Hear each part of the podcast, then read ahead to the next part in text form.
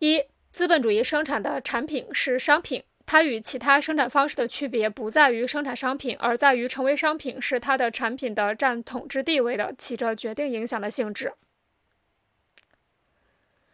这意味着工人自己也只是表现为商品的出售者，从而表现为自由的雇佣工人。如此一来，劳动就表现为雇佣劳动。资本主义生产的主要当事人——资本家和雇佣劳动工人，他们本身只是资本和雇佣劳动的体现者和人格化，是由社会生产过程加在个人身上的一定的社会性质，是这些一定的社会生产关系的产物。产品作为商品和商品作为资本产品，包含着一切流通关系，也就是产品所必须通过的，并由此取得一定社会性质的一定的社会过程。这种性质也包含着生产当事人之间的关系，这种关系决定着他们产品的价值增值和产品再次转化为生活资料或生产资料能否成功实现。产品作为商品和商品作为资本产品，可以知道全部价值决定和得出全部生产由价值来进行调节。一方面，劳动只是作为社会劳动起作用；另一方面，这个社会劳动的分配、它的产品的互相补充、它的产品的物质变化、它的从属和加入社会机构，都听凭资本主义生产者个人偶然的互相抵消的冲动来摆布。资本主义生产者作为商品所有者，彼此之间相互对立，都想以高价出售商品。因此，只有通过他们之间的竞争和互相施加的压力，内在的规律才能实现。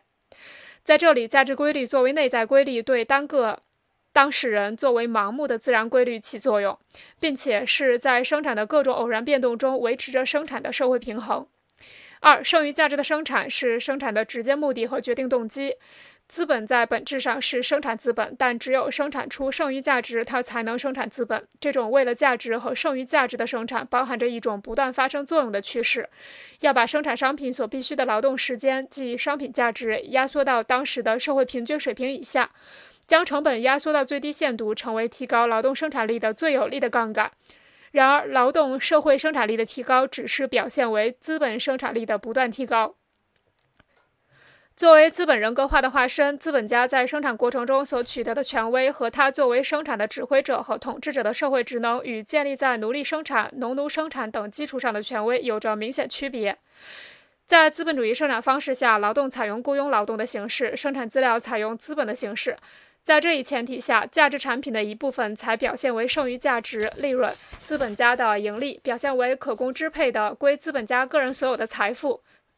正因为价值的一部分表现为资本家的利润，那种用来扩大再生产并形成一部分利润的追回生产资料才表现为新的追回资本，并且整个再生产过程的扩大才表现为资本主义的积累过程。尽管雇佣劳动对整个生产过程和生产本身起着决定性作用，但它本身并不决定价值。决定价值的只是社会的一般劳动时间和社会一般可以支配的劳动量，而不同的产品在这个劳动量中所吸收的相对量，又在一定程度上决定着它们各自在社会中所占的比重。工资以雇佣劳动为前提，利润以资本为前提，所以这些分配形式是以生产条件一定的社会性质和生产当事人之间的一定的社会关系为前提。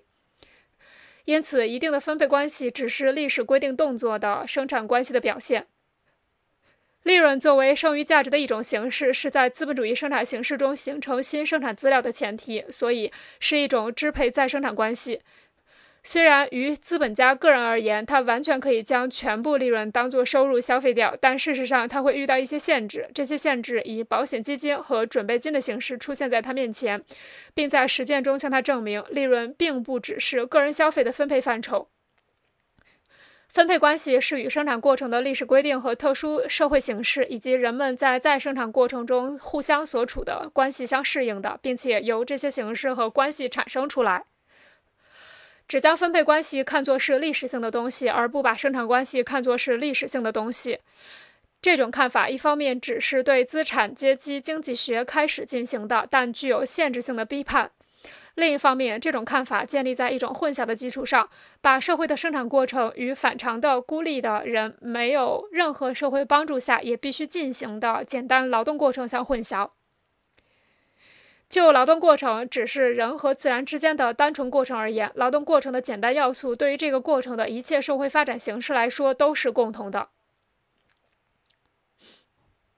只将分配关系看作是历史性的东西，而不把生产关系看作是历史性的东西，这种看法。一方面只是对资产阶级经济学开始进行的，但具有局限性的批判；另一方面，这种看法建立在一种混淆的基础上，把社会的生产过程与反常的孤立的人在没有任何社会帮助下也必须进行的简单劳动过程相混淆。就劳动过程只是人和自然之间的单纯过程而言，劳动过程的简单要素对于这个过程的一切社会发展形式来说都是共同的。